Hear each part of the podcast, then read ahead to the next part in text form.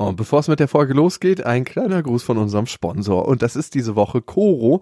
Coro verkauft Nüsse, Trockenfrüchte, Getreideprodukte, die ganzen Leckereien in Großverpackungen. Das heißt, man spart da nicht nur am Kilopreis, sondern auch natürlich am Verpackungsmaterial. Was bestellst du am liebsten bei Coro?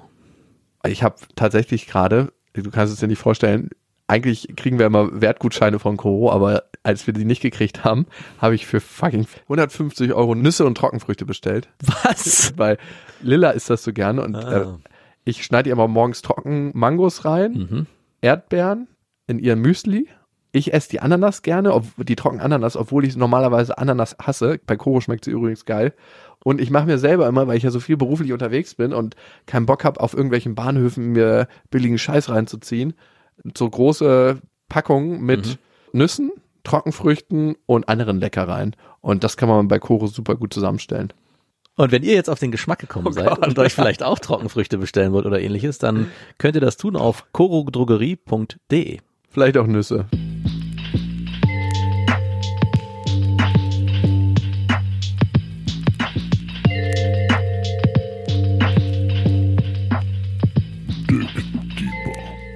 Besten Freundinnen.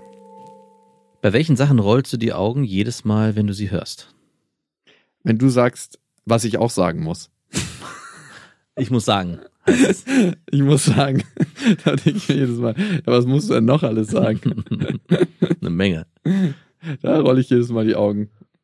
Oder wenn so pädagogisch wertvolle Eltern ihre Kinder in so richtig, richtig schweineteure Markenklamotten stecken und dann nicht wollen, dass sie schmutzig werden auf dem Spielplatz. Ugh, sowas gibt's. Ja, natürlich. Welcome in Berlin-Prenzlauer Berg und in Berlin-Kreuzberg. Mach dich nicht so schmutzig, Finn. Nicht auf den Baum rauf, das macht dich dreckig. Ja, nee, wobei roll ich die Augen. Eigentlich, wenn du unnötige Kritik anbringst, dann roll ich die Augen, ja. Das ist eigentlich das Einzige. Aber nur so innerlich, nicht offensiv. Rollst du offensiv die Augen? Also kann man das bei dir sehen? Nee. Hast du ein anderes Merkmal, was du machst, wo man erkennen kann, dass du extrem genervt bist, außer die Dass Tonlage deiner Stimme? dir Kritik an den Kopf schmeißt, daran merkst du das. Mhm. Muss ich sagen. Wonach bewertest du andere Personen? Auf jeden Fall nicht nach ihrem Aussehen, also was sie für Klamotten anhaben. Safe machst du das, das macht jeder. Manche Leute behaupten immer, dass sie das nicht tun, aber wenn jemand reinkommt und sagt, er hat es geschafft, ne? Mhm. A, da muss man eh mal überprüfen, was das heißt und warum muss derjenige mir das dann sagen. Aber wenn er dann in so einem richtig billigen erstes Lehrjahr Banker-Outfit ankommt, Ja. dann zweifelst du doch daran, oder? Wenn er keine gepflegten Hände hat, wenn er so richtig ungepflegt Halt gepflegte Hände ist ja nicht unbedingt das äußerliche Aussehen, was Klamotten betrifft. Ich habe mich hier ganz explizit Klar, ist eine auf Klamotten- Äußerlichkeit. Ja, aber ich habe mich ganz explizit auf Klamotten beziehen wollen, bevor du mich unterbrochen hast. Okay. Wir sind ja letztens auf einen sehr bekannten Fußballer getroffen, der sehr vermögend ist. Und meine Frau hat mich danach gefragt, als ich ihr das erzählt habe, und wie sah der aus? Was hatte der an? Und ich so, hey, keine Ahnung. Ja, waren das nicht irgendwelche reichen Sachen? Ich so, ich weiß nicht, was reiche Sachen sind. Ich weiß nicht, wie die aussehen. Hat die dich gefragt, Ja. ob er reiche Sachen Und deswegen passt die Frage ganz gut. Ich, Was ist das? Ja, jemand- eben. Ich habe reiche Sachen an. ich habe, ja, oder eine Frau hat vielleicht eine Handtasche, an der man erkennt, an der Marke, was es ist und dass man dafür viel Geld Wie bezahlt. hat. albern ist das auch in vielen Aspekten, Ja. ne? Aber ich konnte nicht sagen im Nachhinein, ob der irgendwas anhatte, was jetzt sehr, sehr teuer gewesen ist, ob die Jeans oder die Hose irgendwie teuer gewesen ist. Und deswegen würde ich schon sagen, wenn es um Äußerlichkeiten wie Klamotten geht, achte ich nicht drauf, aber ich achte schon so ein bisschen drauf, wie der gepflegt ist. Hat er gemachte Haare, seine Hände, jetzt nicht unbedingt, weil ich selber mit meinen Händen nicht so ordentlich umgehe. Schuhe du, sind für mich, sch- du hast schon gepflegte Hände, aber du knabberst halt wie so ein Horst. genau. Das Wobei heißt, ich sagen- halt ein Snacker. nee, für mich nicht, danke, ich habe meine Hände. Also, Soll ich dir mal ein paar Chips oder so schenken? Das Einzige, was ich vielleicht doch damit reinnehmen würde, sind Schuhe. Schuhe, finde ich, können so bezeichnend sein, wenn jemand mit so einem albernen, spitz vor sich herwerfenden, gelackten Lederschuhen irgendwo ankommt, dann denke ich schon so, wer bist du und was denkst du? Und genau. Aber wenn so eine Cowboy-Stiefel, die durch mehrere Designprozesse sich einfach so ein bisschen mit Fremdscham behaftet haben, Mhm. trägt, sowas? ja, genau. Cowboy-Stiefel generell. Also Menschen, die Cowboy-Stiefel in Deutschland tragen, die sind mir suspekt. Wobei, das kann in beiden Klassen eine Rolle spielen. Entweder jemand, der sehr reich ist oder der sehr Natürlich. ist. Aber es sind meistens Leute, die, finde ich, nicht stilsicher unterwegs sind. Nein. Das ist ein bisschen so, als ob du mit Cowboy-Stiefeln auf Eis läufst. So einen Halt hast du dann in deinem Geschmack, finde ich, wenn du sowas anziehst. Okay. Ich bewerte Menschen danach, wie sie reden.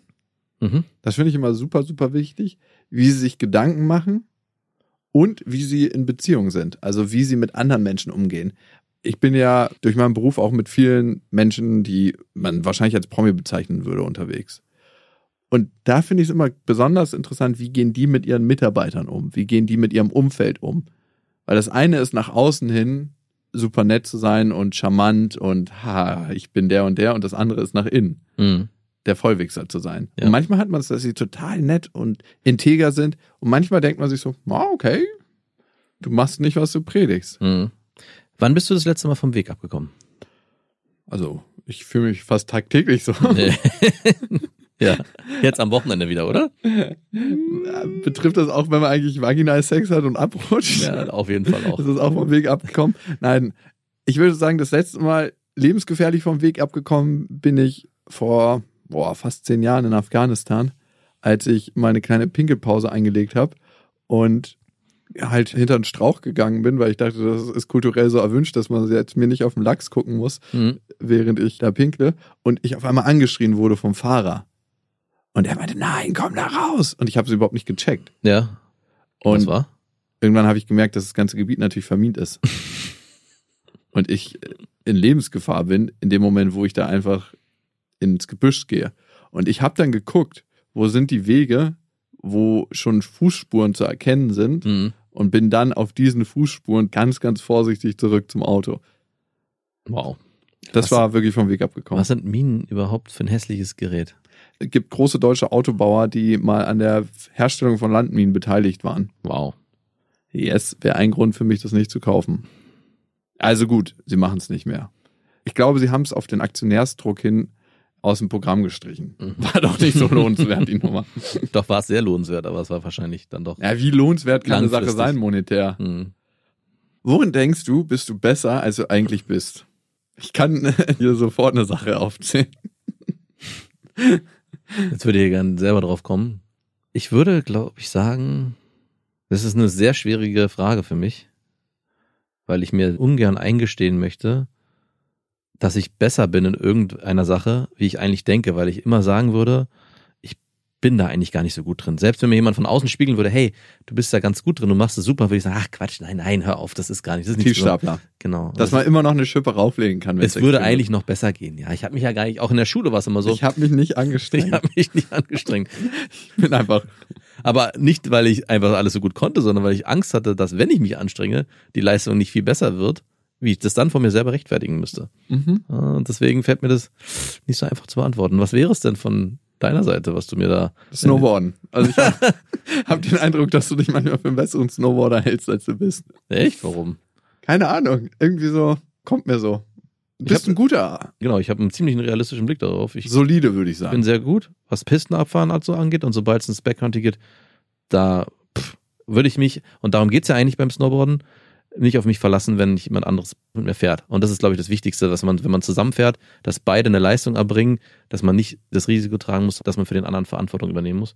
Und ich würde nicht mit dir zum Beispiel fahren, weil du schon mehr Erfahrung da drin hast und da auch besser bist, weil ich dir nicht aufbürden will, hey, du müsstest irgendwie gucken, dass ich da runterkomme. Ich so. mache das ja auch schon immer mit meinem österreichischen Kumpel, Ja. dass ich mit ihm fahre, dass er mein Risiko mittragen kann. Äh, aber ich würde da schon ein Veto einlegen wollen, weil ich bin letztens im Urlaub Snowboard gefahren mit einem Typen, der Ski fährt und der ist Ski gefahren und der hat mir erzählt, ja, er ist schon Alpin gefahren und mit seinem Vater damals einer Freundin immer Backcountry und nur blau und Hubschrauber schon und ich so, wow und dachte so, okay, Respekt. Und dann bin ich mit dem zusammen Ski gefahren und war mit dem Snowboard, was ja eigentlich auch nicht so bezeichnet ist, schneller auf der Piste unterwegs. Wow. Und dann habe ich einen Tag mal gesagt, ey, ich will auch mal Ski fahren. Mein Vater war zufällig auch in dem Urlaub. Hab du hast dir die alten Skier von deinem die alten Skier, wirklich, Nein. es waren so richtig alten Skier von meinem Vater genommen und bin dann den Berg runtergewedelt und der Typ meinte dann, ich fühle mich ja ein bisschen schlecht, dass du eine Stunde Ski fährst und eigentlich besser fährst als ich, der seit Jahren Ski fährt und auch Alpin gefahren ist. Und da ist mir schon ein bisschen einer abgegangen, muss ich sagen. Aber vielleicht spricht es dann auch nur für das Skifahren.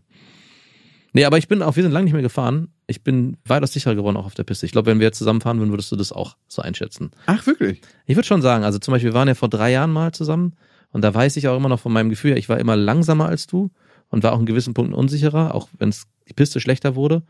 Aber mittlerweile glaube ich, dass ich schon nah rankommen würde. Also wir hatten ja immer mit der Kumpel so dieses wenn wir zusammengefahren, gab es immer einen, der sehr schnell, dann gab es anderen. Und ich war Ich immer der. auch nicht gerne so, so Genau. schnell. Schnellfahren ist halt auch eine Form von Sicherheit haben. Und ich kann mittlerweile die Pisten so schnell runterfahren, dass ich auch diese Sicherheit habe. Aber interessant, dass es das ist. Wann hast du das letzte Mal jemanden gesagt, ich liebe dich? Wow. Halt, darf ich die Frage nochmal neu stellen? Wann hast du überhaupt mal irgendjemandem gesagt, ich liebe dich? Also, Und deine Tochter zählt nicht. ja, ich sag auch nicht, ich liebe dich zu meiner Tochter. Nicht? Sagst du das? Ja. Sagst du nicht, ich hab dich lieb? Doch, ich sag, ich hab dich lieb. Und ich habe letztens auch für mich entdeckt, warum darf ich eigentlich nicht sagen, ich liebe dich? Also, es ist komisch, aber Na, darfst du ja. ja, aber es ist im deutschen Sprachgebrauch. Love you. Genau, es ist ein Mhm. bisschen seltsam, weil es eigentlich immer nur in Kontext gebracht wird mit einer Frau, einer Partnerin oder einem Partner, den man besonders liebt und es eigentlich was anderes ist. Hat irgendwie so eine sexuelle Konnotation. Aber ich sag trotzdem fast immer nur, ich hab dich lieb. Aber hast du dann zu deiner Tochter, ich liebe Nee, dich? zu meinem Sohn. Zu meiner Tochter habe ich noch nicht gesagt. Ah, warum Aber auch, denn? weil er es gesagt hat. Also er hat gesagt, ich liebe dich, Papa. Und deswegen habe ich es dann so erwidert. Ah, okay, ja. Aber ich sage zum Beispiel meinen Kindern jeden Abend, wenn ich die ins Bett bringe, sage ich denen immer drei Sachen, habe ich glaube ich schon mal erzählt. Du bist ein ganz toller Junge, du bist ein ganz hübscher Junge und Papa hat dich ganz doll lieb. Und natürlich auch für meine Tochter das gleiche. Auch da. Du bist ein ganz toller Junge. du bist ein ganz hübscher Junge. Und wenn du ein Junge wärst, hätte ich dich auch ganz doll lieb. Aber Papa.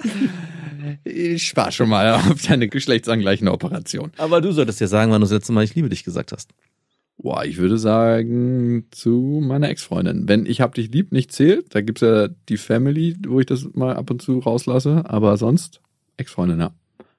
Vielleicht ist es auch das letzte Mal in meinem Leben, dass ich sagen werde. Wie schrecklich wäre das denn? Das bringt uns zur nächsten Frage.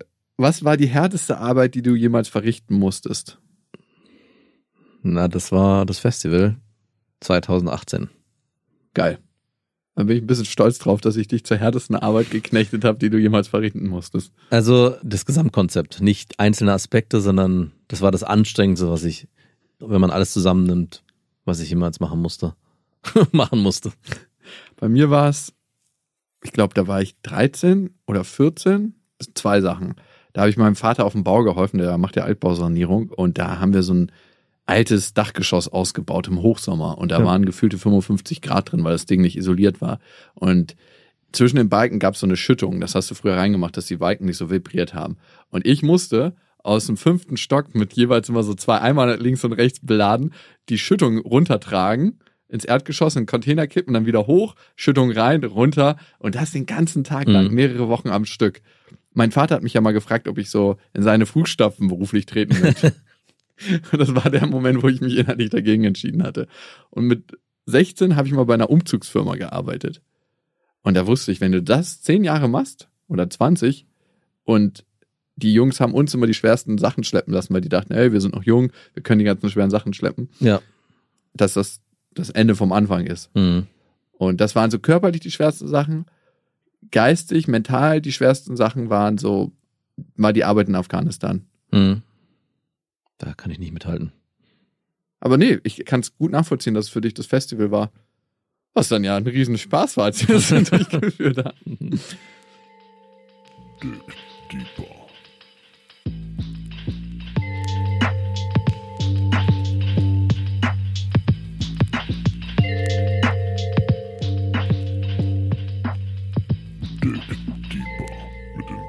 Freundinnen.